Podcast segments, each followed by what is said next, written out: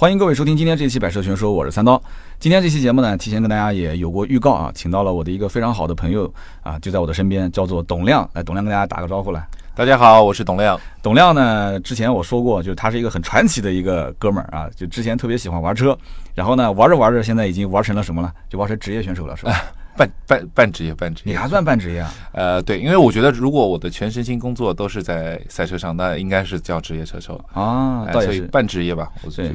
你还有一半的这个身心是做老板，还有别的事情要做，做做一些超好品牌的一些超跑品牌的教练啊，然后现在还做一些厂家的一些用车的一些租赁是吧？对对，就是汽车服呃服务吧，算汽车服务啊。这你看到你嘴巴里面就说的高大上了 啊！我说是做汽车方面的一些租赁生意啊，我是做汽车服务，跟大家简单介绍一下啊，因为董亮之前我节目里面大概也就呃可能提了几句，今天。正式的跟大家介绍一下，我看了一下他的这个资料，我真的我吓了一跳，这这么多年没见了，就是这身份是越来越多了啊。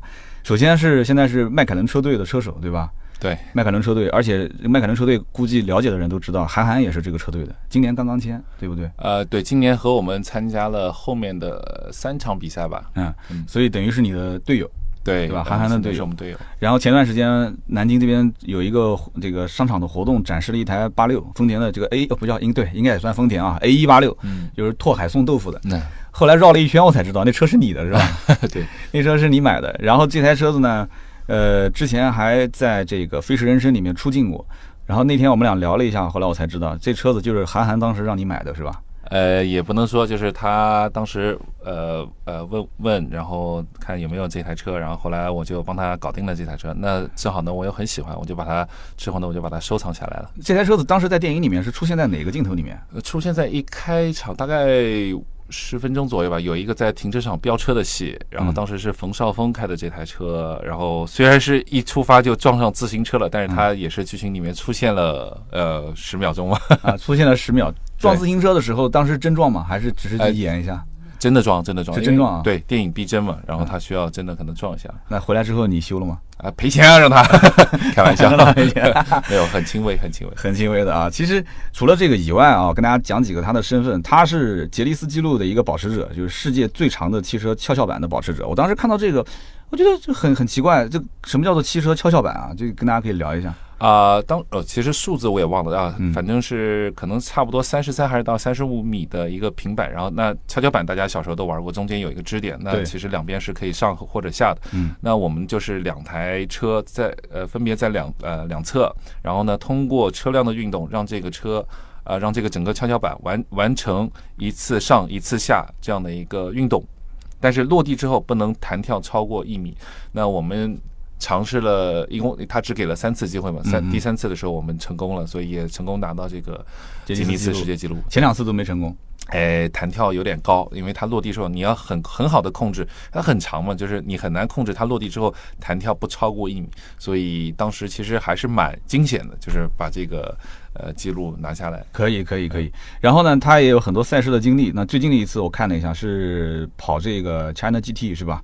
就是中国超级跑车锦标赛，呃，对，今年都有参加这个，呃，应该说最近几年都有参加这个 China GT 的比赛和迈凯伦车队。然后最近的一次应该是，呃，多久？我看十月二十号那个周末吧，在拉斯维加斯参加这个赛麟 S E Cup 那个在拉斯维加斯的比赛。这一提到赛麟，我估计大家都笑了啊！你这肯定是被赛麟充值了啊！其呃，其实我倒并没有，就是。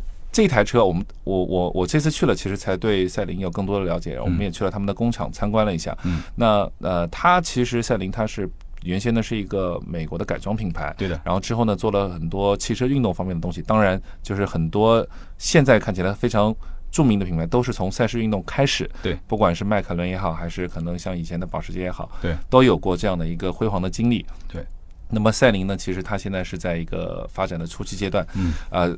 就是它变成量产车之后的初期阶段，呃，那它。提供的车辆其实更多的是这种呃性能的跑车，呃，包括它现在出的 S 一啊，然后可能未来可能想多的其实是更多的是运动元素的这样一个概念。对，讲白了就是美国的赛宁是美国的赛宁，中国的赛宁是中国的赛宁。哎，对中国呢，可能可能是为了顺应整个市场的需求吧，所以它出了这么一款车。当然，从我的角度看，我也觉得并不是那么成功。但是我觉得，如果他把真正的呃，这个它的带有运动品牌的车辆带进来之后，我还是不错的啊，还是应该还不错的。但是卖不动啊，哎，你要真把美国的三零 S 一拿回来，中国哪有人买？对，因为因为运动跑车市场肯定是相对非常小众的市场。对他最近一次等于董亮刚刚介绍了一下，跑了一个美国拉斯维加斯的一个这个赛琳的一个赛事啊，也是取得还非常不错的成绩。我刚刚讲的 China GT 呢，是二零一八年、一七年、一八年的这个赛事，拿了一个八场分站赛四次冠军啊，三次亚军，一次是季军。然后除此之外，包括二零一七年的中国房车锦标赛拿了一个这个六。场分站赛也是很好的名次，然后汽车拉力锦标赛一九零九年到一六年是十二场分站赛，一次冠军，一次亚军，一次季军，对吧？嗯。再早之前是零七年到一二年是汽车超级短道拉力赛，跑了十五个分站赛，三次冠军，一次亚军，五次季军，啊，这可以啊，相当可以啊。这个你看，你看脸上都红了，都开始有一点。反正除此之外，其实更多的还是做一些品牌的这种，应该是培训，对吧？教练的培训对，除了我最热爱的赛车呃这个事业以外以外啊，就是我平时呢可能在可能前些年比较多，呃，这近两近两年比较少，就是。呃，我做很多汽车品牌的一些驾驶培训的教练，哪些品牌呢？呃，那可能主要的是呃包括了这个保时捷和迈凯伦吧，然后其他呢还会有一些像捷豹路虎啊，然后可能还会像有这个马丁啊、法拉利啊都有去过，马啊玛莎拉蒂啊等等，啊这些运动品牌他们会有很多的这种在赛道上的驾驶培训，那么就需要我们可能也去相辅佐去做一些对。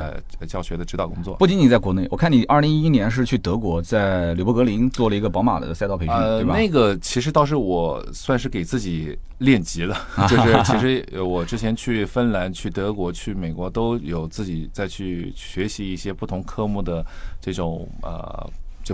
每个国家不同的一种做法吧，算是去看一看这个世界他们到底是怎么做的。是的，我觉得我们前面聊的有点太正式了，太官方了。我们说点故事给大家听听。就是现在其实很多的听友到今天为止还会问我，就是说我特别喜欢车，特别喜欢玩车，然后呢，怎么才能去从一个业余爱好者，然后慢慢的就走上这条路？我觉得你就是这样子的，而且你不算富二代吧？算吗？嗯，肯定不算。你又不是个富二代，你怎么能走上这条路呢？因为大家都知道玩车玩赛事的话都特别耗钱。所以我很想跟你聊一聊，你当年卖车，卖卖卖，最后把自己卖成了一个车手，这是怎么一个经历？因为我是卖车，最后卖成了一个自媒体人，我这个不费钱。对吧？你这个太费钱了。当时是怎么怎么怎么这样的一个过渡的？跟大家可以聊。其实这是我进入社会之后的第一个工作，对，卖斯巴鲁。呃，对。但当时呢，其实是我特别喜欢呃这个拉力赛嘛。然后斯巴鲁可能大家现在都知道，它曾经在零二零三年的时候，嗯，就是特别辉煌。然后有过像呃易豹的这样一个拉力车，在国际赛车场上是非常出名的。对的。那么当时。那学 学生刚毕业没有钱，然后那个年代可能大家经济条件也没有那么好，对的。所以我觉得这个车离我特别远，然后我就正好有一次在闲无事溜达的时候看到了这么一个品牌的 4S 店啊，那当时呢也是凭着一腔热血获得了在。里边上班的一个机会，但是但是其实当时没有人知道斯巴鲁，所以那会儿一一年的销量，整个店才十台车吧，好像最多了，我估计都到不了。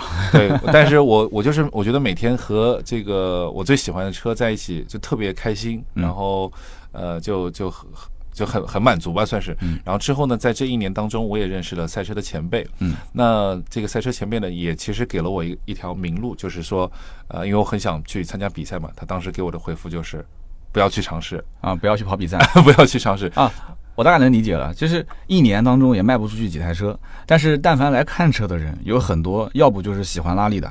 要不就是可能正儿八经是玩这个的，就是职业车手，呃，对？对对对，所以他们可能也去看一看，哎，这个车可能在国内开始有店了。嗯，那通过这个认识之后，我也了解到他们可能以前赛车的一些故事。嗯，哪些人啊？就是南京的两个前辈，一一位是李佳，一位是于成磊。啊，然后他们现在也还在这个行业当中去奉献他们的。他做什么呢？现在？啊，那呃，余生磊是还现在在做呃江淮的一支拉力车队，在中国拉力锦标赛当中做运营。对，然后李佳老师呢是在啊，还是在帮助奔驰做更多的一些商业上的一些呃教练员呃活动上的事情，活动培训，包括包括可能是一些设计上的事儿。就等于是他们俩是你的引路人，算是嗯。那之后呢，我就虽然他们劝我不要去开始这项汽车运动，因为他们觉得就很难去真正达到一定特别。的高的高度，因为可能你需要在前期花特别多的钱才可以，就让你当成一个业余爱好玩玩就行了。对，但是我不死心啊，而且又年轻，我觉得这是应该追求梦想的时候，所以我还是坚持了我自己的这个想法。我在零七年的时候就去考取了赛车执照，同时也参加了我的正式的第一场比赛。那么在之后就一发不可收拾，直到今天。呃，第一场比赛我们等会儿讲啊，我们先讲讲，就是就是你讲的是很轻松啊，就感觉吹口气一样的。啊，他让我不要去比赛，我还是决定去比赛了。当然，第一场比赛拿的名次还不错，但是我其实从各个渠道了解到，想真正去走上赛车这条道，就是我特别玩想玩赛车，我特别想去跑场地赛或者跑拉力，这是有很多条件的。其中三个条件最关键，一个就是你的天赋，第二个是你的身体素质，第三个是你的财力。身体素质就不谈了，就我们认识这么久了，你看你身材保持这么好，对吧？对吧？然后这个天赋，我很想聊一聊，你觉得你有天赋吗？关键？我自认为是有天赋、有天赋的，就是你要是对那种。就是赛车的调试啊，包括你整个进赛道之后的那种感觉，有些车可能你第一次接触，你可能马上就跟它融为一体了，对吧？有这种感觉？呃，对，因为像很很多比赛当中，你可能没有太多时间给你去准备，给你去做一些前期的热身的工作，你可能就马上进入状态。嗯，那么这个就需要你自己去调节自己的这个驾驶节奏，你不能说上来的时候还是一个慢热，很慢才进入这个状态的话，那你其实是比较难在一开始就能够达到先发制人的目的，所以这也。是一个问题。那么，当然，刚才你提到的三个点，我觉得都很重要。对。但是，关于这个就是财力吧，其实我当年也其实并没有特别多的钱，但是我可能在我当时是倾倾倾我所有吧，算是，嗯，呃，所有的这种呃我能够给到的，呃，我去坚持了这样一件事儿。但是，可能对于很多人来说，除了呃，就是追求梦想是一方面，但是可能很多时候大家会有顾虑，觉得说，哎，我年轻啊，我可能没太多钱，我可能还有很多其他好玩的事儿要去做。对。但可能当时我就是相对属于比较执着，去把呃很多的时间的精力也好，或者是我可能能创造的当时的财富也好，都花在了我最喜欢的这件事情上。对。所以可能你说今天的。呃，一些呃成绩的话，我觉得和我当时的坚持和执着是分不开。对，有很多的一些因素，天赋、胆识、执着、体力，对吧？包括你的财力，还有个就是你的伯乐，就是你前面其实也是遇到伯乐了嘛。对，就是其实，在这么多年当中，一直在遇到很多人在帮助我，所以其实没有这些伯乐的帮助，那可能肯定也不会有今天的这种呃，算是呃成绩吧。你当时第一次跑的是什么比赛？然后拿了个什么成绩？我第一次是参加的中国短道汽车拉力锦标赛，那它是一个啊，可能总长也就三公里，然后双车道发车。两车同时发，然后一个外道一个内道，最后会交替，然后看谁先完成，或者说时间最快。那这个过程当中，呃，我们的这个比赛呢是有两轮资格赛，呃，然后进入到最后像三十二三十二强，然后开始 PK 赛，三十二十六八四二，然后最后冠亚军。嗯，那么这个好玩的事儿就是我我刚就刚才我们聊的这个第一次比赛的时候，其实我我啊这个故事也说了很多次，就是。我在第一两轮资格赛当中的第一场，第一轮的时候，其实我在八十多位参赛选手当中是排八十多位。啊，就是垫底嘛，啊垫底，哎，不要说那么好听的，就是说的这么直接啊，就是很伤心啊，然后就很打击，觉得说啊，我抱着一腔热血，我觉得我自己是个天才，我为什么一下我平时车开的还蛮不错的，挫败感很强，因为你知道去参加比赛都是有这种感觉，就我觉得自己都很强，哎，都特别棒，特别厉害，所以那一下对我打击特别大，嗯，但是呢，这是第一件事儿，第二天呢。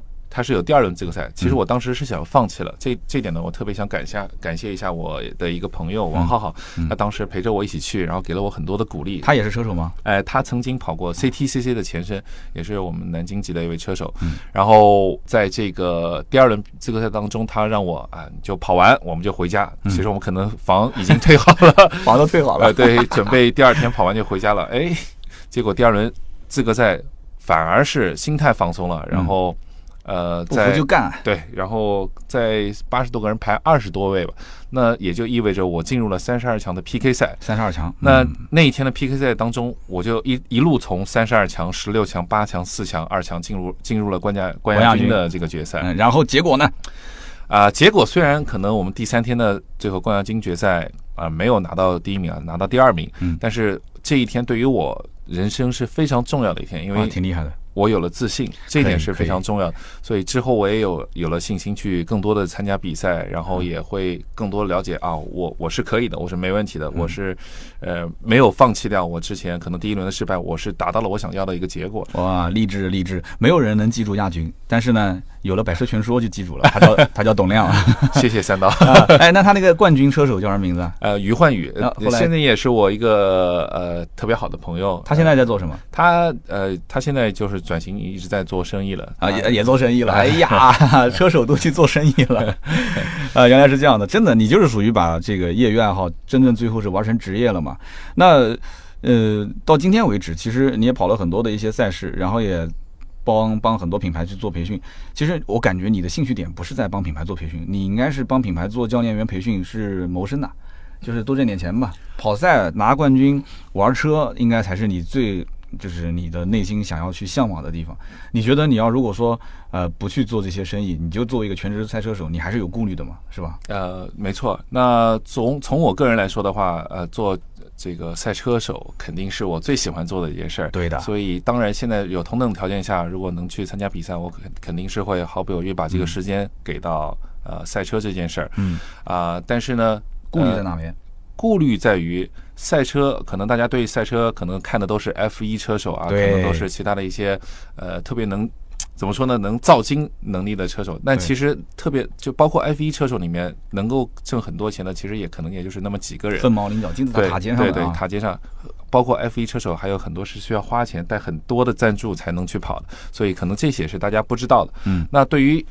不管是对于车手来说吧，其实对于每个人，呃，那么日常的生活开支，或者说你的这种生活上的金钱需求，还是非常重要的嘛。就老婆孩子嘛。哎，对，所以我们还是要有很多的呃侧重点是在于呃你去做生意去。赚钱养家，去去给自己创造更好的生活条件，这样的一个方向去。一个职业的赛车手，只有塔尖上那一部分人能挣很多钱，下面的百分之八九十是不挣钱，还是说就是一个很普通、很普通的一个水准？呃，怎么说呢？我我这么说吧，F 一车手，呃，如果以二十个人为算，那呃，可能我觉得特别能挣钱的五个人，稍微能挣点钱的五个人，嗯，呃，不是很挣钱的五个人。花钱去比赛的五个人，就类似于差不多这样的一个概念吧。像你现在跑的这些赛事，其实大多数还是一些就是业余爱好者过来玩的嘛。我现在跑的 China GT 的赛事，因为 GT 赛事相对它开销比较大，比较贵，嗯，那所以来参加的选手大部分呢都属于可能呃本身是呃条件比较好的，家里条件很好啊，对。呃，然后因为一一年的比赛，可能一台车的费用至少都是一百五十万起。我的天啊！南京不有一个吗？啊，对对，宋老板啊，哎，宋大哥，宋大哥。对，呃，那那当然，就很多这个，我觉得他们是什么？很多时候呢，他们是就是因为年轻的时候，因为忙于事业，对啊，那么可能在年轻时候没有这个机会或者条件去参加这样的一个赛事。那么到了他有这个条件了之后，他其实是。想去实现自己的这个愿望，所以我我我观察下来，现在很多呃，在一些比赛当中出现的人物呢，都是车手啊，都是可能在实现儿时的梦想这么一个概念。他们还有其他的工作，就是来玩的。基本上现在来参加比赛都是有本职的一些事业或者呃工作吧。嗯，那你觉得接触了这么多的一些圈内的人？国内现在目前漂移最强的，然后职业车手当中跑拉力、跑跑赛，然后这些全职的和业余的，你觉得哪些人是你印象最深、最强的？然后顺带问一句，韩寒到底开的怎么样？其实，因为可能大家都觉得赛车它是一个。就是这么一个名词，但其实赛车里面有很多种，比如说包括你刚才说的漂移赛，嗯，然后越野赛，还有越野赛，它还分长距离越野赛和呃场地越野赛，嗯，然后还有呃赛道里面也会分方程式比赛，然后 GT 赛事、房车比赛，嗯，啊，还有可能像还有摩托车比赛，然后还有漂移赛，嗯，然后还有可能会像拉力赛，嗯，呃等等不同的这种运动，其实它你说相通吗？它会有部分相同，但其实它就是从专业的角度来说，它有很多不同的地方。嗯，那我觉得每个每个领域，我可能我都觉得会有一些比较厉害的车手。嗯，可以举几个例子，让大家去关注关注嘛。呃，比如说董亮，你认识吗？哎呀，我我都不想录了。好了好了，你继续说，往下讲啊。你适合哪个？先讲你适合哪个？你是哪一方面最强？其实我个人，我因为我毕竟是从拉力赛起，呃，就是开始的，所以其实我个人。最喜欢的一项汽车运动还是拉力赛，嗯，但是由于现在的拉力赛商业的氛围呢比较差啊，然后呢，呃，整个的环境不是很好，也没有很多厂商的关注，嗯，所以其实对于个人的发展来说，并不是一件特别好的事儿。你就转型了，呃，对，所以后来我从大概一六。年开始好像就开始转型，要呃去跑了这个场地赛，嗯，以及这这个 GT 赛事。那其实可能大家也会疑问，哎，你不是拉力吗？你怎么会去跑这种场地的部分？其实，嗯，因为挣钱嘛。哎，其实不，我 我我想表达的是，其实虽然我那呃这么多年可能参加的拉力赛事比较多，但是我对场地赛的这种练习并没有停过，嗯，或者说没有缺没有缺少过，嗯，所以其实，在开始真正比赛之前。可能我通过大量的练习，呃，已经很了解赛道驾驶是怎样去去去呃去操作，然后怎么去完成比赛。我有很多我自己可能没有参与比赛之前的一些准备工作。对。所以当机会来临的时候，可能我的表现足够我获得这个位置，然后就会可以一直就是就代表车队去参加。就像我不知道你玩不玩乐器啊？可能就是我平时是弹民谣吉他的。啊，唱一些流行歌曲，然后突然有一天我发现这民谣不挣钱，但是玩古典出去表演一首歌还能挣不少钱，然后我就民谣改古典了，啊，也可能是反过来，我平时是玩古典的，古典不挣钱，啊，出去到酒吧唱首歌挣钱，我就古典改民谣，同样是一把吉他，外人看都一样，嗯，对吧？但是其实行业行业内的人都知道，玩古典跟玩民谣是完全两个路数，嗯啊，对，这个指法啊技巧各方面都不一样，但是你其实是两方面都练的，对，其实可能大家会觉得，哎，你拉力车手你怎么会去参加场地赛？其实我还是回到刚才我说。的话，其实我之前并没有说没有在没有在练习，而是做了很多的练习，很多的学习，嗯，然后才会有说去了比赛之后还算不错的这样一个成绩吧。那国内就是分门别类，每一个领域当中哪些都是大拿级的，就拎出来都是金光闪闪的那种。我觉得像越野拉力，其实。有很多厉害的车手啊，像这个我我我也不认识啊，因为那个是另外一个另外一个圈子啊韩卫啊，然后包括以前一起比过赛陆炳龙啊，啊，包括张国宇啊，很多都是算现在比较厉害的车手。当然，我可能肯定还会有疏忽啊。然后比如说像场地赛有很多很厉害的国内车手，因为他们可能从小就开始练卡丁车，他们是真正的，我觉得是包括未来的希望啊，或者是现在呃比较厉害的这样一帮车手，嗯，像。呃，坎拉杯的比赛，他有啊，崔悦啊，崔悦，嗯啊，也很非常不错。对，然后还有这个呃，像跑过呃 WTC 呃 WTCR，，现以前的 WTC，嗯，呃马清华啊，还有陈从陈从夫啊，嗯啊，这些车手都是非常棒。拉力赛林德伟、范高翔啊，都是非常棒的车手。那董和斌呢？董和斌也非常不错，因为他是曾经代表第三车手参加过 F 一赛事的，对，所以他。呃，就是哎，我正好有机会跟他一起工作了很多很多次，然后就他，你能从他身上看到一个 真正的职业车手、国际车手，他应该是如何去展现自己，或者是做做工作的时候，他应该是如何的表现的。对，因为我参加过活动，我见过他，然后还见过我们这个也是喜马拉雅平台的媒体去采访过他。然后他就一直不说中文，然后他一时一直都是那种很高冷的范儿，你知道吗？然后那个采访的主持人英文又不是特别好，所以中间就。磕磕绊绊的，也没怎么采访完就走了。刚刚跟你聊的时候说，董和平中文是相当不错的啊。对，因为他后面有 很多的在练习，他在国内的时间现在很多嘛，因为国内中国市场确实比较大，所以他从荷兰是回到了国内呃发展。本身国籍是荷兰籍，他是荷兰国籍，对吧？啊，华裔，华裔。然后完了之后，他在中国其实就是为了要做一个国际范儿，一个高冷范儿，就是这种。哎，不能，不，这个你不说，你不说，这我来说，这个没关系，因为我见过，而且从我角度来讲。讲，呃，怎么说呢？就是国内其实也要包装，这是一件好事啊。你包括你，你真的将来如果比方说有可能的话，跟我们百事全说，要不也合作一把，成为我们的签约的这个 内容车手，怎么样啊？今天节目里面就把你签了。啊，我今天原来是鸿门宴，这个不付钱的啊，我们共同来运作。真的，因为我觉得就是董亮，就很多的一些内容，就是你看大家都看不见，对吧？你去跑赛，你就跑完就结束了。你比方说像赛琳这一次美国的这个比赛，你就很简单的用手机拍点内容，完了之后现场两三个狗架一下，你把资料传给我，回后面你大概做个总结，我完全可以。结合这个来做一些内容给你做传播啊，对吧？对，其实我日常的工作也好，还有比赛也好，有很多好玩的内容。我相信肯的肯定很多车迷朋友都比较喜欢看，但是由于我比较懒，然后平时出去呢，我其实拍照都懒得拍。你不需要带个移动硬盘就可以了，然后后面你给到我，我来操作。刚刚有一个问题你漏回漏回了，就是这个韩寒车到底开的怎么样？非常棒，真的，嗯，他其实并不是我们所说的水货明星车手，他是真的是有实力的明星车手，而且他非常的自律，就是特别是这一年我近距离的观察，嗯，他很自律，然后也很钻研，所以我觉得他成功不是没有道理。他的自律是指哪方面？你就像之前他拍电影的时候，嗯，可能大家也看到他照片也很胖啊，然后肚子上肉也起来了，当。呃，这个赛车快要来临的时候，他就拼命的瘦身计划，嗯，然后每天都能看到，呃，就是他有在减少，然后每次看见他都很明显的瘦了，瘦了，瘦了，然后现在已经很瘦了，就是比较有为了一个目标啊，然后来自律。那我这次是刚刚从沈阳回来啊，这两天我们也在联系，我到沈阳去玩的时候，这个沈阳是。宝马的三系的标轴版，这一次是全国媒体试驾。然后当时有两个项目，有一个就跟你第一次参加比赛很像，是场地叫猫捉老鼠。嗯。然后东西两头车子呢就是跑对线。嗯。然后中间两边就是互相去 PK，然后一对一淘汰赛。嗯。啊，三局两胜制嘛。嗯。打到最后的话，大概五十多家媒体吧。呃，你你猜我跑了个第几名？这么说应该是第一了。哎呀，这好丢人的！没有没有没有没有，你看，在你面前，在你面前还谈名次，倒数我就不在节目里面说了。哎，跑了个第二名，就是这个。其实跑第二名呢，我觉得主要有一个什么样的一个让我感触很深的点呢？我们俩交流交流啊。嗯。就是因为我也参加活动，不像你这样，你这太专业了。就参加活动，经常会拉我们去赛道。对吧？然后去赛道之后呢，教练他多多少少会给你讲一些很浅显的东西。你就是教练嘛，对不对？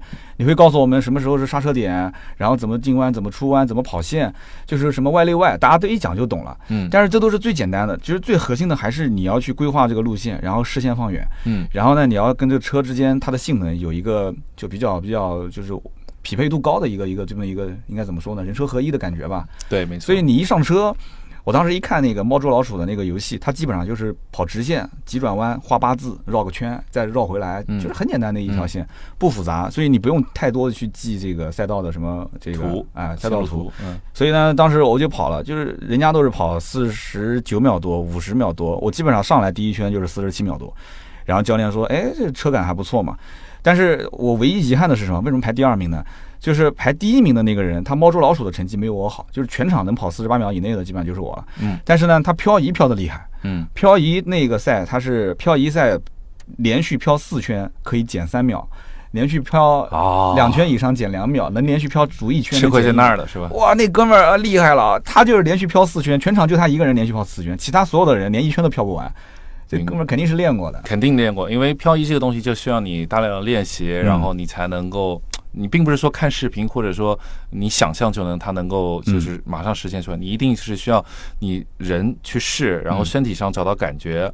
你才能够就成功的去漂。那当然，我相信你之前肯定尝试过，可能没有特别多的机会去真正的去练习一下。对，这个我们可以聊一聊，因为他当时用的也是这个量产车嘛，就是一辆普通的三系嘛，对吧？对，直接把油门一闷到底，车尾一甩，对吧？转转向过渡，然后直接就开始，就他不需要我们做什么。呃，很很高高难度的一些操作，对吧？那么有的人就飘的特别好，有的人飘的特别差。很多我们的听友都是年轻人，对吧？很多人自己开的，有的也是后驱车，对吧？像三系啊、C 啊这些，嗯，你你你奔驰也应该做过这个教练培训啊，嗯。像你平时你跟学员，就是跟这些普通的媒体人去交流，教大家怎么去玩这个车，怎么去飘这个车。如果说我们的听友在绝对安全的情况下，他怎么飘呢？他比方说拿个自己的车去飘，我们先讲一个这个问题。前驱我们只能叫它甩尾。它只能甩，对，它不叫漂移，呃，所以漂移一定是后驱或者是四驱。好，前驱就不要想了啊。那后驱怎么漂？能不能有个比较简单直白的，就是能不能速成？你让我一分钟学会漂移的那种？不能，不能啊 啊！就是，但是我可以把这个步骤讲一下。但是，呃，我其实一般不太会这么去说，因为我觉得没有一个安全的场地、封闭的场地去试它是特别危险的。首先，先前提是安全啊，然后我们再聊这个话题。一定是封闭的场地去做这个练习。那首先。啊，不管什么车啊，当然，呃，我刚才说后驱车在柏油路上干地上会比较好实现。那大家其实为了节约轮轮胎的话，可以去撒点水，哎，撒点水，或者是在小雨天，大雨天还不好，因为大雨天它有积水，其实。不太好操控，小雨，所以小雨天的时候，你们可以去尝试一下，怎么做呢？就是先把你们车辆的稳定系统完全的关闭掉。嗯，但是大家要清楚什么叫完全的关闭，就是很多现在的驾驶的车辆呢都是，呃，有两级，可能先关一半，然后再关全部，所以一定要确保你可以完全的类似于像 DSA off 或者是 ESP off 这种概念，完全关关闭掉之后，保持锁定在手动的一档。嗯。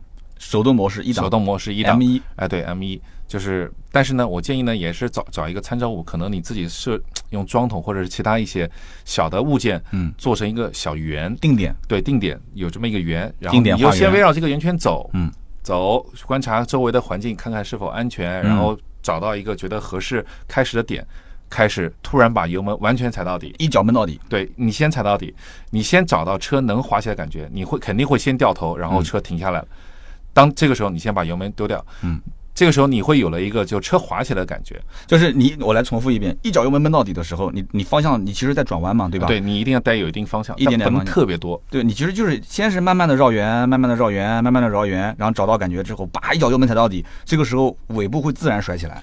呃，对，但是还有几个，就是它有很多细节啊。就是首先我刚才就是没有说到，就是它方向角度不能太大，你不能把方向打死了开始做这个事儿。滑起来之后，你肯定是呃，你肯定是救不了这个车。你你最好是一百八十度，也就是方向反过来。对，这是你最大值，这样起会比较好起。这是一。第二个就是你。你开始的速度不要太快，你开始的时候可以就是怠速的速度，你不用一开始的时候你已经二三十了啊，那这样的话你再起你就很容易导致转向不足。对的，所以所以你慢，然后保持一百八十度转向，然后突然你一脚油，车就滑起来。当你感觉到就是你有过尝试之后，你想开始维持的时候，你先去试，车滑起来，尾巴滑起来，然后你把油门收掉，然后同时做反打的动作。但记住我说的反打是把方向打向另外一侧，而不是把方向。回直了，嗯，因为这是大家一开始的误区，觉得哎，我往右往另外一个方向打了，我已经反打，但其实从外面看，你只是把它回正了，那车还是会掉头，所以你要确保你可能反打要一圈的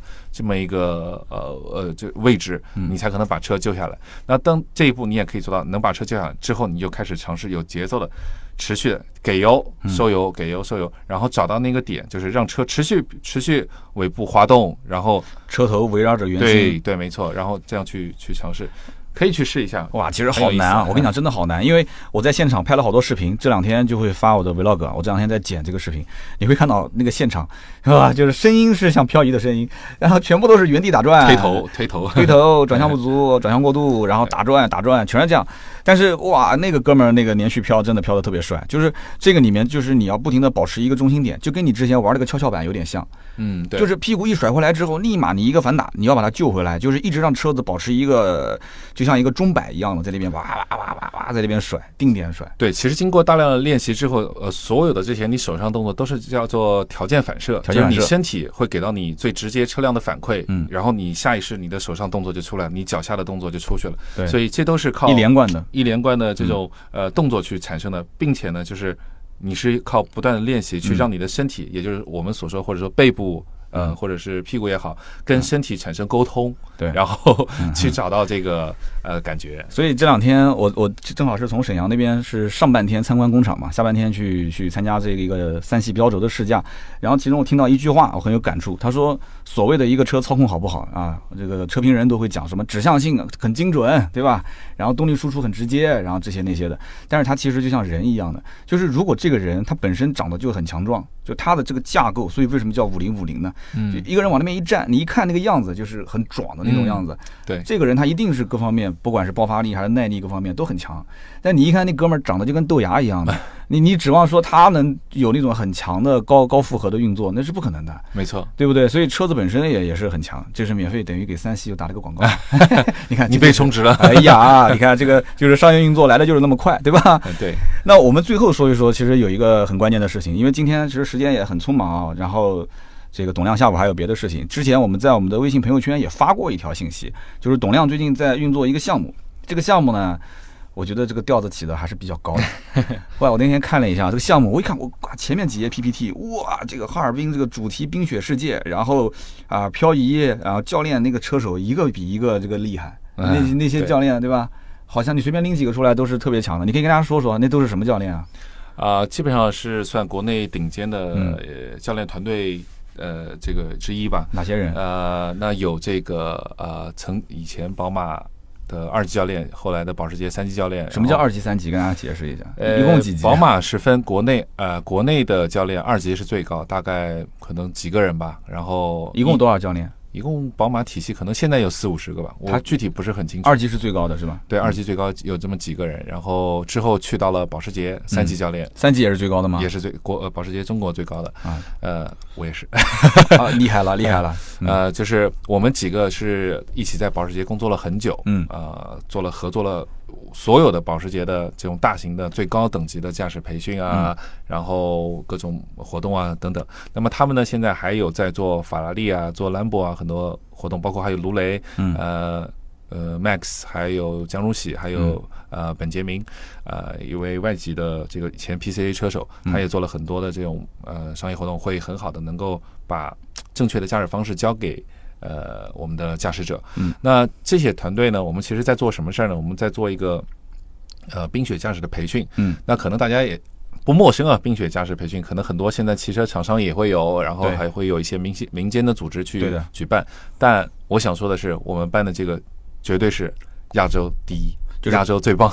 就是不管是从吹个牛啊，是从这个教练员的级别，还是从车的配备的级别，还是从场地的级别，对吧？啊，对，因为从教练的级别来说，他已经达到了一个非常高的水准。然后呃，我们带给客户的也是一个教练只带两台车，所以算是一个小班化定制教学。听懂了？那用的培训车辆，可能大家听到应该也会很感兴趣，就是用。啊，迈凯伦的六百 LT 七二零 S，然后有兰博的 Urus，嗯，呃，然后还有保时捷的九幺幺，保时捷的 Cayman，嗯，还会有玛莎的 Ghibli，然后还有 Lotus 的 Evora，嗯，还会有 BBA 的三个品牌的性能车，也就是 M、AMG 或者是 RS，嗯，就是这三个都这些车型都会出现在我们的培训现场。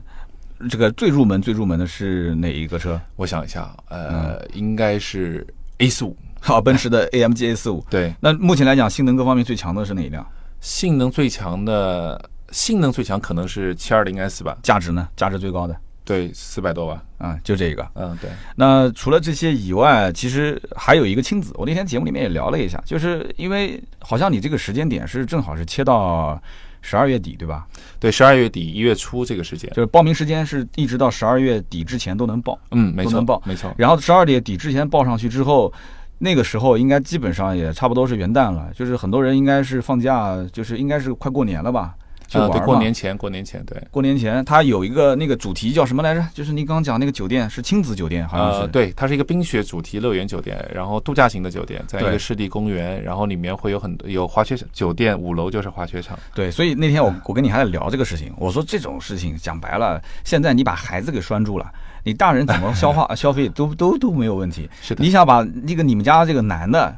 抓住是没有用的，你就一定得抓孩子或者抓他妈，对，把他们俩抓住才行。所以我觉得你这个挺挺有意思的，你还把这个主题也带进来了啊？对，因为亲子啊，对，因为这么多年和呃汽车厂商也也做了很多的这种呃高呃高级别的驾驶培训课程，然后可能呃作为我们来说，我们也想做一些不一样的内容，然后为了让更大家更好，主要目的还是为了让呃客户们觉得更好玩嘛，就体验一下这种汽车的文化，对吧？对，没错，因为其实很可能很多人觉得啊，这个离我很远，嗯嗯啊，这个漂移，我平时路上也不漂，并不是，它其实是在锻炼你的这个安全驾驶的技巧。对，一共几天啊？如果是报名的话，玩几天？总共是三天，然后第一天到达，第二天、第三天开车啊，就是这样，就租三个晚上呗。对，呃，两个晚上，住两个晚上。第一天到嘛，然后第二天。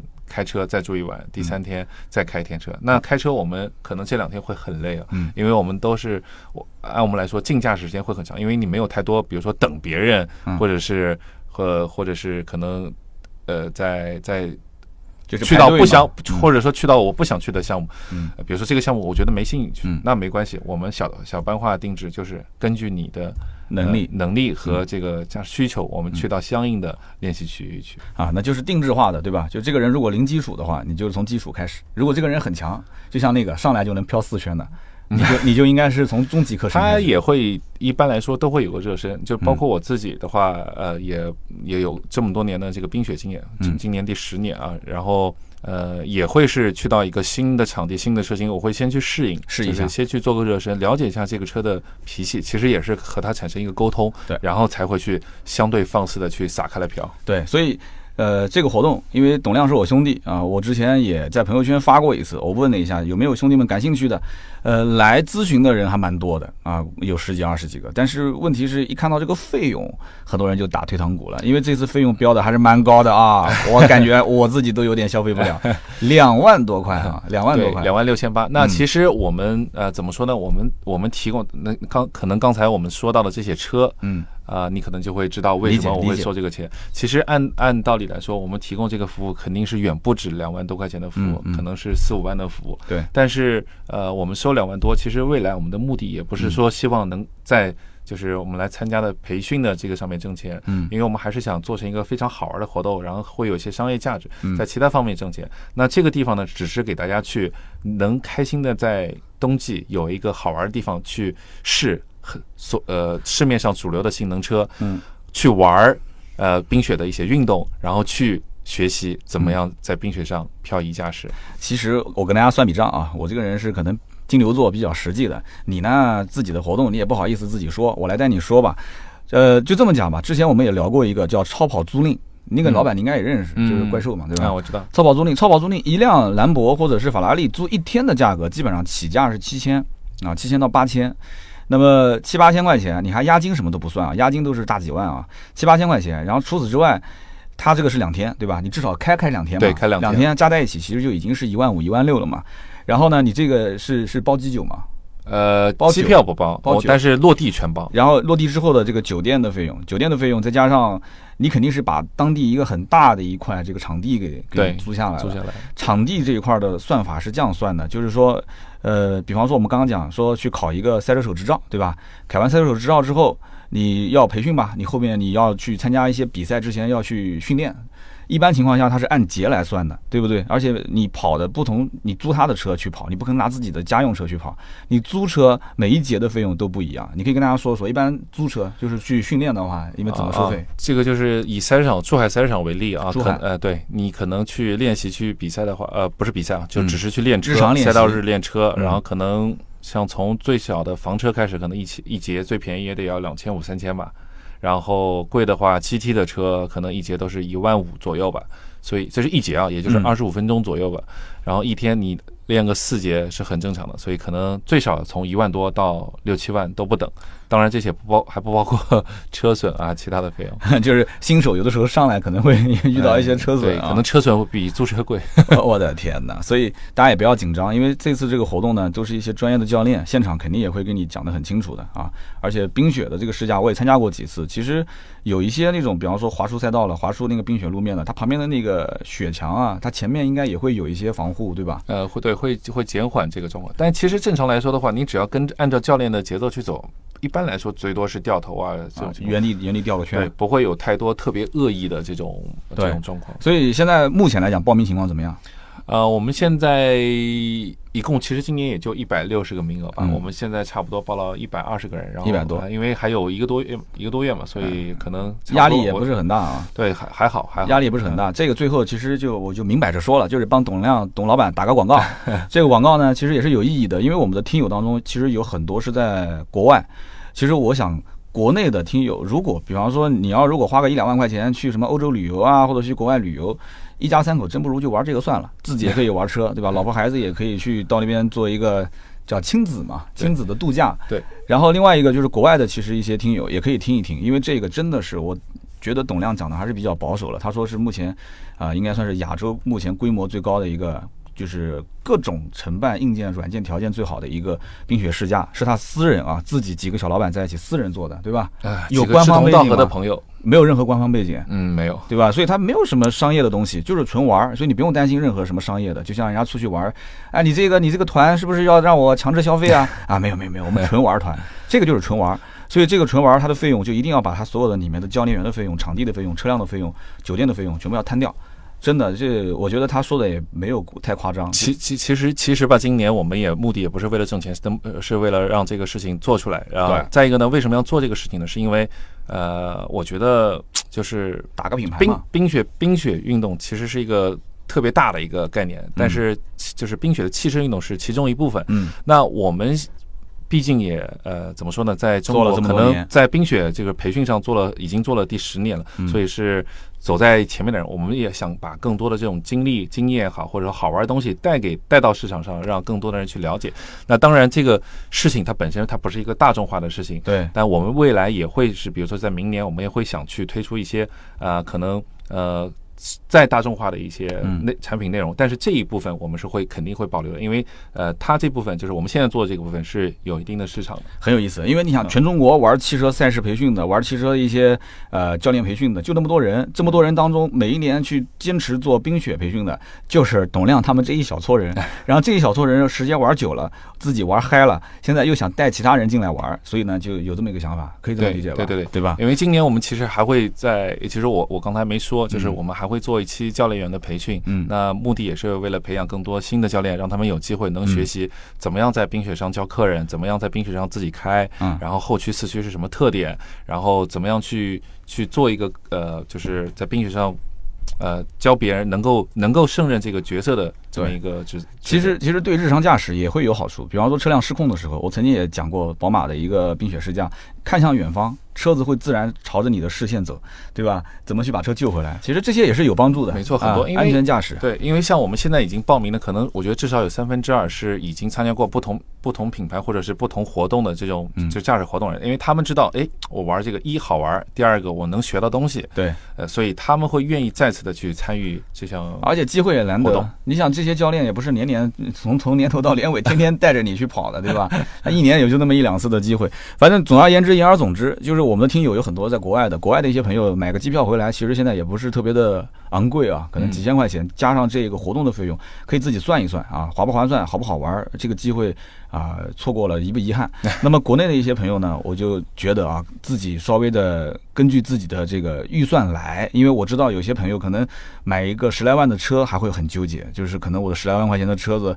呃，就是我的积蓄啊，这些。那这个，我我我想啊，不要盲目的去报名啊。我虽然说也支持一些朋友想玩的可以去报名，但如果说就是我就是一个家用车，我就是日常开一开，我觉得没有必要说花个两三万说参加这种活动。这个你看，给你一个把路子给堵了啊。但是理性消费，还是那句话，理性消费啊，根据自己的情况来。那我相信，因为现在北上广很多的一些也有条件还是不错的啊，就可能花个一两万、两三万，本身就是他的旅游预算。那这种情况下，你可以把你的从 A 点、B 点啊，直接给我转到哈尔滨，转到这个点上去就可以了啊。其实这些都没事儿。初衷对，未来其实我们也是除了就是我们现，因为现在的这个呃这个我们所做今年做的这个这个空呃算是这个级别的这种培训来说的话，是我们比较擅长的部分。嗯。那我们其实未来包括明年，我们还是想做更多，能让更多的。喜欢开车的朋友们，对，能够去玩的这样一个机会和平台，所以这也是我们明年要做的事情。但是今年我们是先从这个开始，我们希望在未来当中，因为冰雪只是我们其中的一部分驾驶呃呃活动嘛，那我们呃这个奇遇也还是会在未来会做更多的关于呃比如说提升安全驾驶技巧啊，或者是。一些有趣的驾驶活动啊，去提供这些好玩内容给到我们所有的喜欢玩车的朋友们，然后也尽可能看看有什么样能够做的更。大家都能够去，就是好玩一点，然后费用低一点。对对，因为我本来我之前也给你发过几个链接，就是我看到，因为马上冬天了嘛，有些也在做，他们的这个冰雪试驾也很便宜，四千来块钱。对，会有的，六千来块钱。对，因为确确实，呃，用车肯定就是我们可能一台车可能 抵他好几台车。就是我不是可能没有别的意思啊，我当然我也很喜欢，我也去玩过那种呃呃那种冰雪培训，也很好玩，也挺好的。我也我我们只是呢是想用更高性能的原厂。车去做这样的培训，行，那我相信今天最后这一段呢，大家也可以当成是个广告啊，但是也可以当成是董亮董老师的一个心心灵独白啊，这是他很想做的一件事情。那么我今天列了很多的话题，其实只聊了可能都一半不到，为什么呢？因为董老师呢还是一个平时玩模拟器的高手。对吧？我们今天本来还有一个可以切模拟器的话题，因为我跟你私下聊嘛，对吧？对我，我有时间我会去玩一些模拟器。对，托马斯特。对，但是我呃，我说实话，这个模拟器高手真的挺多的，我也不敢说高手，但是确实我可能有玩过，嗯，挺多的，所以我可以给大家一些建议吧。所以改天有机会我们可以聊聊模拟器。那么还有一件事情呢，就是呃，老爷车，就今天我们这个话题一点都没展开。老爷车，董老师也是一个收藏爱好者，他手上有好多的老爷车，你可以说说你有哪些车？呃，下次再说吧。方便吗？呃，我我现在大家知道，呃，就是那台丰田的 A 八六，我还有一台啊保时捷的九幺 G Model，嗯，然后还有呃林肯的呃 Continental Mark Two，嗯。然后还有，下次说呗。好好好，慢慢说。好多好多，然后他有很多的一些老爷车，而且还组织过这个老爷车的这个巡游，对吧？呃，对，呃，老爷车的比赛在南京，我们牛首山那边，然后还有在上海到千岛湖这条路线，我也参加过这个老爷车的拉力赛。好，那这些都是可以聊的点，包括曾经我说过，就是董老师也在南京有很传奇的这个。接赛经历，这个接赛是打双引号的，这个我我跟你下次再沟通吧，可能有的能说，有的不能说，就是在某些小山边啊，两边啊把路一封，然后这这这个那个的，都过去的事情，年少无知时，这都是过去的事了。但是这个我们要把话题好好的说一说，因为要把他这个三观捋正了再说，要不然的话说完之后，别人哇原来是这样，就可能带来不好的影响。那今天呢，真的很感谢啊，董老师、董亮兄弟到我们的节目里面来，以后呢也是有机会能够多多的，就是。把内容这一块可以多提供一些，好，希望希望我可以有机会让让三刀兄邀请我过来。对，然后你这次冰雪结束之后，也可以来去说一说这次的一些好玩的故事，对吧？好呀，然后经常打比赛什么的，我们都可以保持联系嘛。那么今天这期节目呢，就到这里啊。以上就是我和董亮、董老师、董教练。这个董老板 聊的所有的内容，感谢大家的收听和陪伴。那么如果有需要联系我们的呢？啊，就你知道联系我干嘛吗？联系我就是报名冰雪试驾啊，对吧？啊，不开玩笑啊，联系我，比方说咨询新车跟二手车的价格。那当然了，如果真的是对这个项目特别感兴趣的话，不管是国内的还是国外的一些听友都可以报名，没有任何问题，是吗，董老师？呃，是的，呃，然后最后我再插一句啊，就是其实我们也是做很多驾驶类这样的活动嘛，包括今年的冰雪。那我们也希望可能有很多的朋友们能够和三刀，因为呃，如果能和三刀去。就是交流沟通一下的话，能够把你们的想法，把你们觉得好玩的活动，把你们希望在哪儿去有什么一些好玩的活动，大家可以提供一些建议，我们是非常。愿意去去去采纳这样的一个建议的，哎呀，我都能想得到，就是你能不能教我漂移，对吧？你能不能教我怎么跑跑跑赛道，对吧？能不能在路上七千二百转干翻它？因为因为我觉得就是大家可以多去交流，我们也想去听到啊大家的这种声音嘛，就是从从呃从这个听友的角度来说的话，他们喜欢什么，或者是。愿意玩什么，然后对什么特别感兴趣，然后啊，在未来我们也会去去去挑选我们能够做的一些部分内容，去去执行。就怎么能让你乖乖的把钱交出来，然后让你玩的还很开心，对吧？哎呀，这大家都很明白的嘛。就是你只要让我爽，让我开心，我愿意给你钱，这很正常，因为我们要做的都是一些不一样的。比如说，我们可能呃，包括随便说一下，可能未来在新疆做老爷车的这种。呃，巡游老爷车可能离大家还是比较遥远的，所以这是一个机会啊，就大家可以来玩是吧？对，不是他只要去来参与就可以了，我们提供所有的东西。那他他能开吗？他只能当然他也能开啊。对啊，这老爷车他开他手不得，万一碰了撞了，这这这怎么赔啊？卖身契先签好啊，以后再说，以后再说，以后再说。行，那今天以上就是节目的所有的内容，感谢大家的收听和陪伴。那么下面呢是关于上一期节目的留言互动。那么上一期节目呢，我是聊到了两个话题，一个呢是去江西南昌市宝马的 X 一。还有一个呢，就是在南京本地参观了拜腾的工厂。那么毫无疑问的啊，大家都是对宝马的这个车型更加的感兴趣。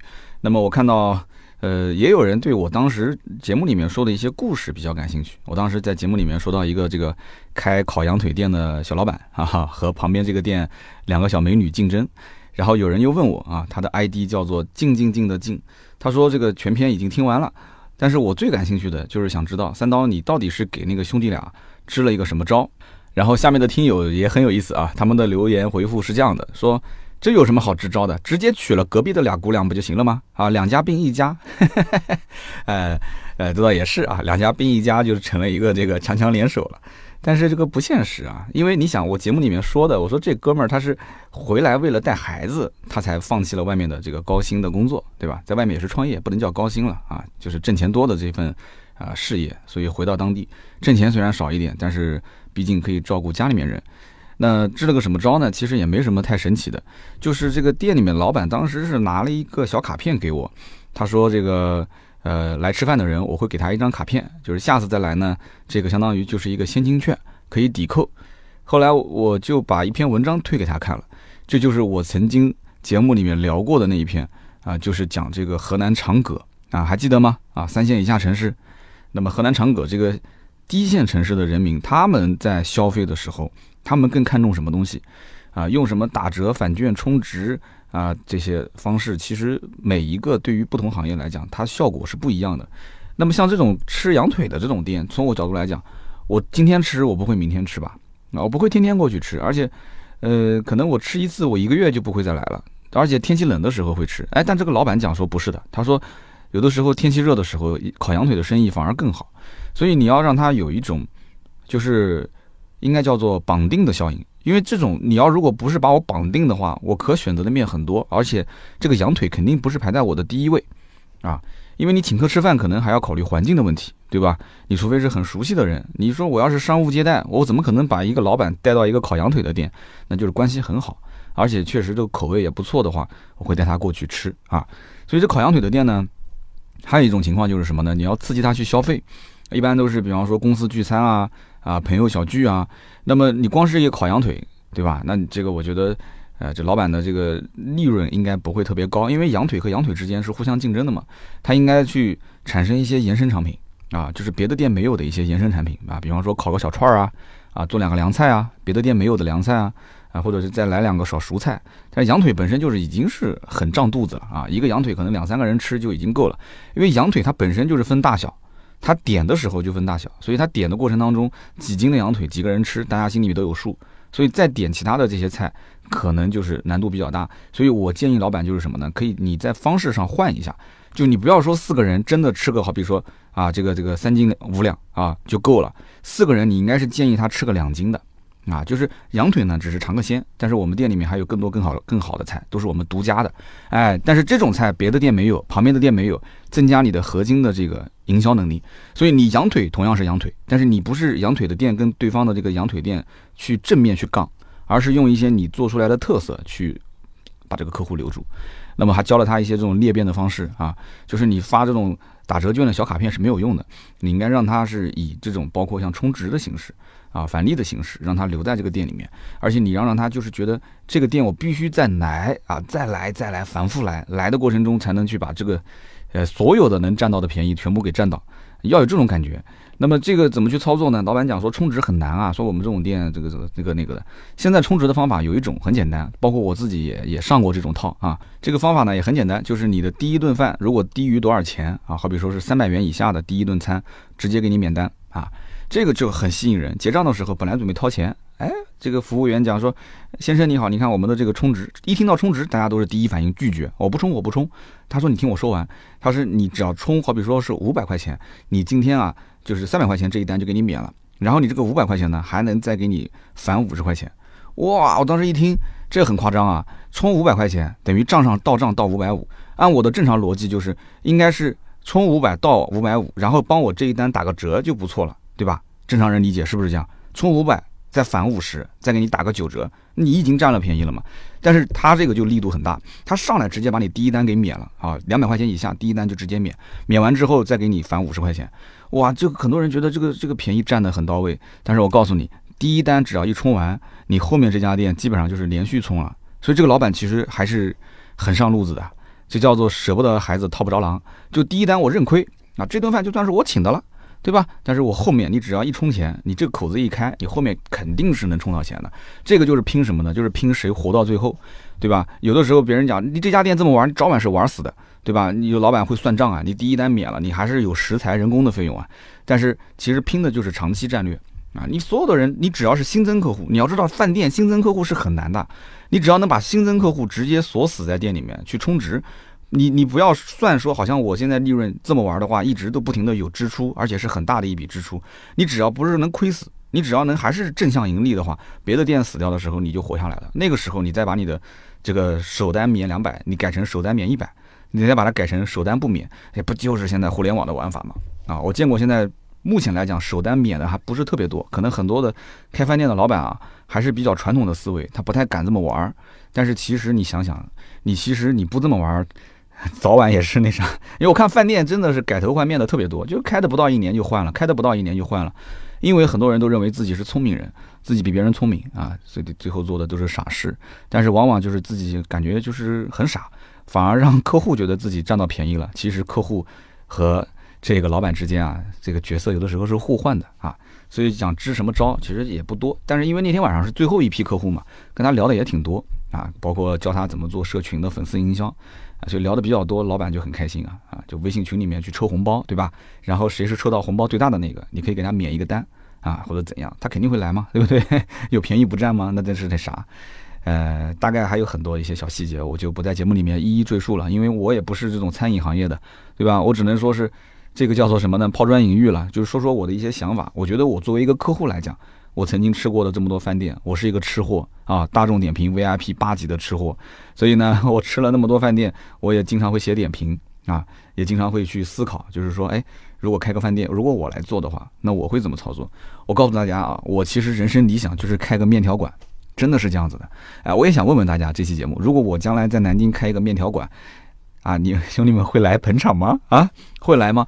我人生的目标就是想开个面条店，真的，真的一点不夸张。因为我我的这个老婆的姐姐，这个烧饭烧的非常好啊，所以我跟她曾经聊过，我说你包括熏鱼啊，这个大肠啊、肥肠啊，包括像这种大排啊、小排啊这些，我吃的都很好吃，对吧？我说你能不能就是你我开店，你做浇头啊，然后你教教我这浇头怎么做，然后你教会我之后呢？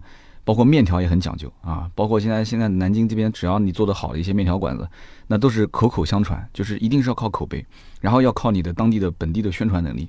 我相信我在我本地的宣传能力还是可以的。南京最大的几个号，什么南京吃喝玩乐、南京头条、南京摁腿子啊，南京这些所有的这些号，那都是关系好的不要不要的啊。你说我要开个面条馆子，这帮兄弟难道不捧我吗？肯定要帮帮我的，对吧？所以呢，就是未来再干个十来年吧，啊，可能七八年我就退休了，我就去开一个这个三刀的面馆。哎，这个名字也挺好的，三刀面馆。哎呀，这想想就挺得意的啊！我的人生目标就是去开个面条馆，真的是这样。你说要卖车，哎，我也想卖车。你开面条馆也不一定不能卖车啊，对吧？左边开个面条馆，右边开个展厅，完美。我跟你说，车子卖的亏的时候，面条馆的可以 可以把人气带上来啊。嗯，然后然后这个。我的我的客户可以免费洗车啊，可以免费保养，哎，然后这个吃面条就可以付钱，啊，或者就反过来嘛，啊，买车的时候免你吃免免你一年的面条钱啊，或者修车的时候免你吃五顿面条钱，但是要先充值哦，不充值不行啊。哎呀，这个真的，呃，我觉得这个美食是让人心情非常愉悦。你看我一说我就开心了，对吧？好，呃，这是第一条留言。那么下一条留言呢很有意思啊，这条留言的 ID 叫幺五三五九五四 NDRR。我相信这个听友自己都没想到这条留言会抽中。他说的是什么呢？他说：“三刀啊，我注意到这个拜腾的主驾驶和副驾驶的脚下没有隔开，哈，那如果是这样的话，副驾驶如果要是滚了一瓶水，滚到主驾驶的脚下，那这个一车的人就凉凉了。哎呀，这个车太危险了，哈哈哈，太危险了，哈哈哈。那我就想告诉你，我跟你说啊，你说这个情况啊，我还真遇到过。为什么呢？因为我原来开的那个本田的 CRV。”它的主驾驶跟副驾驶不仅仅是脚底下是隔开的，它是整个主驾驶跟副驾驶的中间有一个过道啊。我曾经有的时候停车啊，我把左边的门停的太靠近这个花坛或者是一个一面墙，我左边门打不开怎么办？我就直接我稍微身子站起来一点，我就可以从过道到副驾驶，然后打开副驾驶的门下车。那我想问了，那 CRV 是不是极其不安全啊？你想中间那么大个空档？你别说光掉个杯子了，那万一要是副驾驶的那个姑娘突然扑到我身上，对吧？她整个人都扑过来了，那我是不是开车过程中就又又特别不安全呢？对不对？这个有的时候没办法，对吧？就是魅力太大了，就开的过程中他就可能，啊，对吧？他就情不自禁，那这个也很危险啊！哎呀，太危险了！你看我开 CRV 开那么多年，我还有很长的一段时间一直是带着我们的这个公司的女同事上下班，那我怎么就没遇到这个危险呢？啊，那我就想问，是车不行，还是还是还是我我那，嗯呃，对吧？所以我在想，就这些问题嘛。所以你看，对于一个新造车势力啊，所以我跟你讲，总结下来就是九个字，叫名不正言不顺呀，然后事不成。言不正则名不顺，名不顺则事不成。现在就是这件事情啊，是所有的当下的老百姓的眼光看他都是挑刺的，就你有问题，你就是有问题，你有问题，你就是旅游，你有问题，反正你就是有问题，你怎么做怎么我都看你不顺眼啊！所以你是 这个事情，呃，你让我怎么说呢？对不对？所以就很多事情呢，还是要看你是以什么样的角度、什么样的眼光去评判它。那要如果说到这个看事情的态度和角度，其实我想到了一件事情，也就是前两天的一个热点嘛，也是前天晚上吧，我看是哪号？呃，十四号的晚上，十四号的晚上，贾乃亮的工作室不是发了一个声明吗？啊，就跟李小璐婚姻走到了尽头，哇，这一下子就整个的网上啊就开始炸了，吃瓜群众特别多，我们的粉丝群里面也都是在聊啊，说哇，这个你看你看看，这个贾乃亮终于解脱了啊，这个这个绿帽子终于这个这个做事啊，绿帽子那个事情那很久以前了啊。说终于离离婚了，然后李小璐后来也是也写了一篇很长很长的文章啊，比较煽情的文章。但是你看评论基本还是一边倒都在骂，为什么呢？因为李小璐出轨是坐实的，对吧？啊，就当然了，他自己也没承认，但是网上就是几乎所有的人都认为是默认了啊，就默认这件事情啊就是出轨了。就出不出轨这件事情，我觉得啊是这样的，就是出轨肯定是有错的，对吧？但是呢，这个捉贼要捉赃。啊，捉奸要捉双，这些东西呢，其实也就是看到去了，然后晚上对吧？白天好像又出来了，但是大家都会去联想啊，就这件事情就坐实了，就算是坐实了。所以舆论这里面有很多的一些东西啊，就是确实是网络暴力啊，而且是人家家事啊，对吧？这是家事啊，你不能去去放到网上去曝光任何人的家事，你你不要说别的，你把三刀的家事放到网上曝光，对吧？我跟我妈，我跟我媳妇儿，对吧？我跟我们家这些 亲戚朋友的事情，你甭管是哪一件，你放到网上。我是这么描述的，你会说哇，三刀是个大孝子啊，三刀是一个好老公，然后再以一个另外一个人的身份放到网上，就会说三刀这个人啊，真的是就对家庭啊，真的是关心太不够了。三刀这个人简直就是一个就是冷血动物啊，是一个对媳妇儿对妈都不好的男人。然后你再换个角度去看，又会说哇，三刀这个男人真的是超厉害。哎呀，对家里面，你看这种付出，他的默默的这种艰辛啊，都没有去跟他的老婆，没跟他妈去讲，都是报喜不报忧。然后你再换个角度去讲，所以你就你换各种角度在网上去去指导舆论，你会变成不同样的一种人。但是具体你是什么样的人，其实，在某一个时刻、某一件事情，就单这一件事情上，没有人是肯定做的是十全十美的，他一定有做对的地方，有做不对的地方。但是。出轨这件事情，我是怎么看的呢？我跟大家可以讲一个啊，就是 比较有名的一句话啊，就是《围炉夜话》里面的一段话。这个话是怎么说的呢？叫做“淫”字啊，淫荡的淫啊，大家不要笑哎，我知道你笑起来很那啥。就是“淫”字论事不论心，论心千古无完人；“孝”字论心不论事，论事万年无孝子。大家可以好好的琢磨琢磨啊，就是《围炉夜话》里面这一段话，它讲的意思是什么？其实你要把它放到今天我们讲的这个事情上来讲啊，不管是刚刚我们这篇啊留言，这位听友的留言说，哎呀，拜腾的中间你看啊有空档，所以啊滚一个瓶子过去，这车子就不安全了，对不对？那这种事情其实还是比较唯心论的啊。那淫字就是这个人如果真的是做了什么事情啊，有点这个这个背离道德的准线的话，淫字论事不论心，你这个事情做实就是做实了啊。你要如果是论心，哪个男人心里面没有一点小九九啊？对不对？看到大美女啊，君子好逑嘛，对吧？窈窕淑女，君子好逑。你看到大美女，看到夏天的时候路上满大街的大长腿，你心里面如果告诉我你没有动过一些邪念，那是不可能的啊！你总归会想一些对吧？节目里面不能说的那种画面。OK，你要论心，千古就无完人。但是这个孝字呢，只能是论心不论事啊。很多的儿女他想孝敬自己的父母，但是呢，可能因为是异地工作，对吧？在异地生活，甚至是在国外，他没办法尽孝。但是他你说不孝吗？他有孝心啊，他也会跟爸妈打电话，也会给爸妈寄东西。但是，一旦爸妈要是遇到一些这个需要人帮助他的这种时候，需要当面帮他的时候，其实好儿女真的不如好邻居啊，邻居反而是在帮你尽孝心了，对不对？但是你说儿女不孝吗？所以说孝字论心不论事，论事万年无孝子，对吧？人在世界上生存，他也要实现自我价值嘛，对吧？所以他会去谋求一些事业上的这种上进。他如果不谋求事业，你又说这个人没上进心；他如果谋求事业了，你又说忠孝不能两全。所以这种，哎，怎么说呢？人生在世，有的时候你觉得是苦难是磨练，还是看这个事情的角度问题啊？角度问题。所以因此。就这两句话，我觉得也可以送给在座的各位啊！你看我们的节目最后还来了一碗鸡汤啊！我先干为敬。那么反正说来说去就是一句话啊：新造车势力也好，新能源车也好，我觉得我们应该有一种比较包容的心态去看待它。那么我们可以提很多的意见，也可以提很多的建议，但是这些意见和建议，我们可以稍微就是从我们所了解到的燃油车上的不足，电动车是怎么补足的？电动车上有哪些先天的缺陷，它根本就无法去改进，什么时候能改进？我们可以提出一些疑问啊，然后让这个比较专业的一些人士进行回答。但是像这种问题的话，上来就直接否定啊，这个就不行了，太危险了，我觉得。有点偏主观了，而且有一点戴有色眼镜的啊，就是我就是认为你就是那样的一个车，所以你才是那样的一个车啊。好，那么我们才抽两个是吧？我们还在抽第三位啊。第三位听友呢很有意思啊，他说了一个这个当年奔驰造车的经历，他叫我系月亮啊，我系月亮。他说跟大家可以科普一下，呃，你知道奔驰和戴姆勒为什么会在1886年造出了第一辆汽车？其实很简单，因为1886年的时候。奥拓循环四冲程发动机的专利到期了，啊，所以因此戴姆勒和奔驰就可以免费的用这样的一个专利技术商用化。那么与此同时，大家可能也不太清楚，其实宝马品牌的创始人就是奥拓循环发明者的儿子小奥拓。那么奥拓的梦想其实就是造飞机啊，你看这个宝马的标蓝天白云，对吧？他就是想造飞机。但是为什么最后造飞机的梦破灭了？是因为一战。德国战败，法国不允许德国搞飞机，哪怕就是民用的飞机都不允许。那么，如果拿历史来看啊，跟宝马相比啊，像奔驰啊、戴姆勒这些公司还是稍逊一筹的。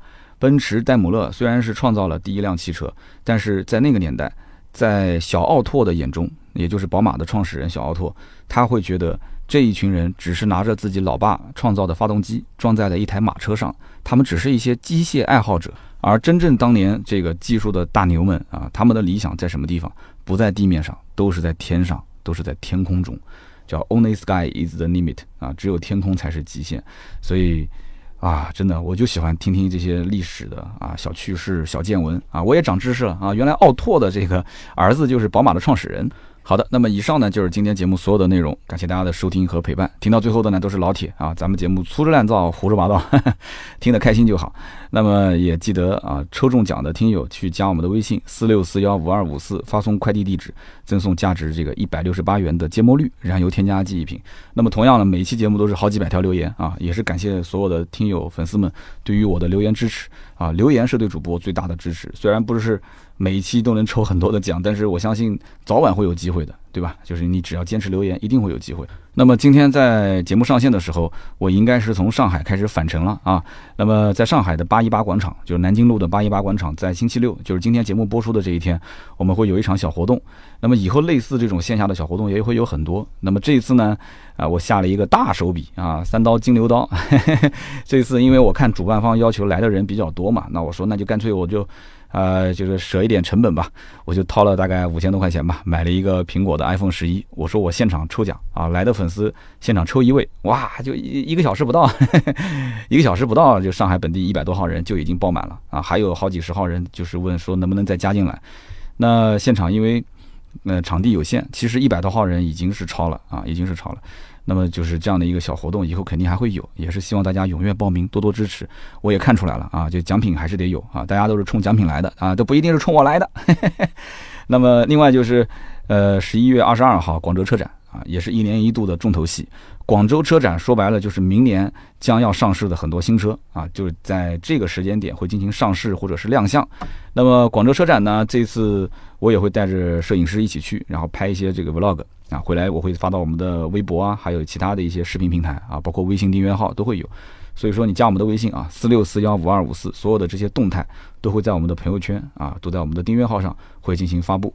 那么不出意料的话，下周三的内容就是提前我们先看一看广州车展最值得期待的一些车型。好的，那么今天这期就到这里，我们下周三接着聊，拜拜。